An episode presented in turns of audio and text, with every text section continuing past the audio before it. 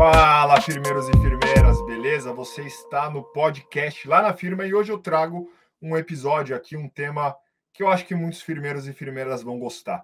Já pensou se a gente tivesse quatro dias de trabalho na semana, ao invés dos cinco dias, o famoso segunda a sexta?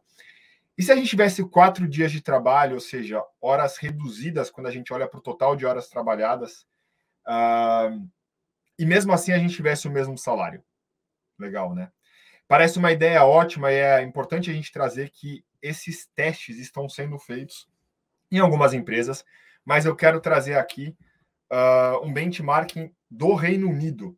Né? Então, eu vou trazer um trechinho, galera, que eu vou ler da CNN Brasil, essa matéria da CNN, né? e fala sobre essa experiência. Então, aqui, deixa eu contar para vocês sobre uma empresa chamada Unity. Né?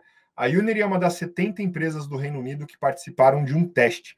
Durante seis meses, a partir de junho, mais de 3.300 funcionários trabalharam 80% das suas horas habituais pelo mesmo valor salarial, em troca da promessa de entregar 100% do seu trabalho habitual.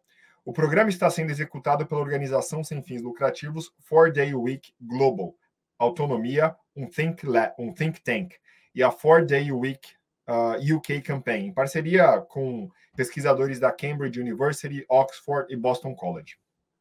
O teste já está dando frutos para os trabalhadores famintos por mais tempo livre, que é o que a gente quer, a gente quer mais tempo livre, né?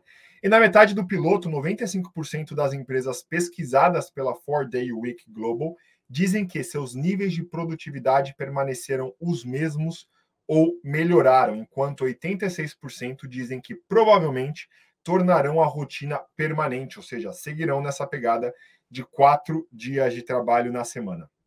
E aí eu comecei a fazer aqui algumas reflexões do porquê isso estava dando certo, porquê estava funcionando, e quando a gente discute isso com empresas no Brasil, entre RHs, com executivos e tal, quais são as principais uh, preocupações e por que muitas vezes a gente não começou ainda esses testes fortemente no Brasil. E aí eu acho que tem um, uma questão, eu, eu moro fora, vocês sabem que eu não moro no Brasil, eu moro em Barcelona, mas já trabalhei fora do Brasil, aqui mesmo em Barcelona, com pessoas de diversas culturas. E eu percebo uma cultura do trabalho diferente aqui na Europa do que a gente tem no Brasil. E aqui, galera, não estou dizendo melhor ou pior, eu estou dizendo diferente, né? É... No Brasil, a gente tem uma cultura muito relacional, muito política no trabalho.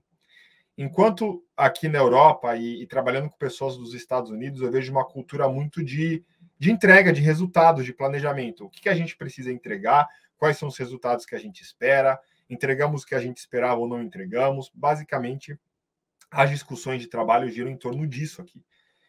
É, e claro, no Brasil também, mas o que eu estou falando é de intensidade. Né? No Brasil, a gente acaba tendo um, um, pé no relacionamento muito mais forte. Muitas vezes a gente não discute tanto dados quantitativos, os resultados, recálculos de rota e tudo mais.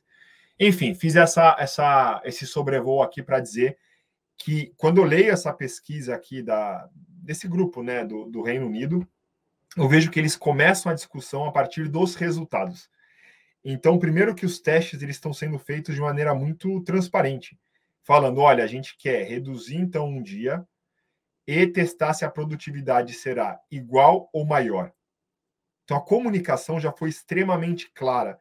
Às vezes, eu sinto que no Brasil a gente tem uma, uma narrativa que ela é muito mais soft, né? Nas organizações. Ela é muito mais tranquilinha, ela é muito mais leve. E a gente não fala diretamente, muitas vezes, o que a gente quer aprender, o que a gente quer testar. No Brasil, provavelmente, se algumas empresas fossem testar esse modelo, entrariam numa pegada de fazer um discurso de: olha, com foco de flexibilidade, satisfação do colaborador, a gente vai implementar esse piloto de quatro dias nas áreas tal e tal. E o colaborador, o firmeiro, a firmeira, né, o funcionário, não entenderia exatamente do que se trata o piloto e qual o resultado que a empresa está tentando buscar no final do dia, né? Então eu vejo que tem isso, assim, eu acho que a gente precisa, nas organizações, nas empresas, é, com a cultura que a gente tem, ter uma comunicação mais clara, mais direta. O que eu quero testar, o que eu quero observar, qual é o resultado que eu espero e como que eu faço esses pequenos testes, eu faço esse, esses pilotos e comunico os participantes desse piloto ao longo do programa para dizer se a gente está indo bem, para dizer se a gente não está indo bem. Então, esse eu acho que é outro fator.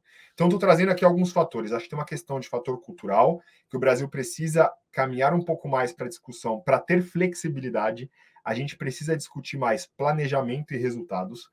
E, ao mesmo tempo, a gente precisa ter a capacidade de, de comunicar para as pessoas exatamente o que a gente espera delas, o que a gente espera de resultados diante de um piloto e não fazer um experimento ali, às vezes, com ratinho de laboratório e depois contar para as pessoas o resultado e tomar decisão.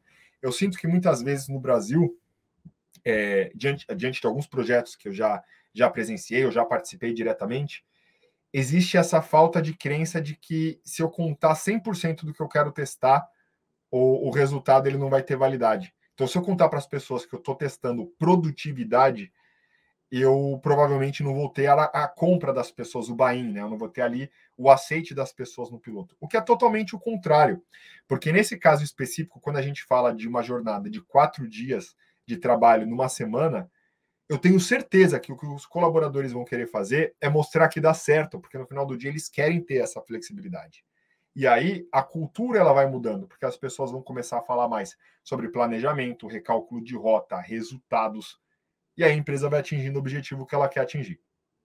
Então, achei muito legal essa pesquisa, achei muito interessante essa matéria que eu li aqui sobre, sobre esse piloto de, de jornada reduzida, mostrando que é possível, mostrando que dá para fazer, que os resultados são iguais ou melhores.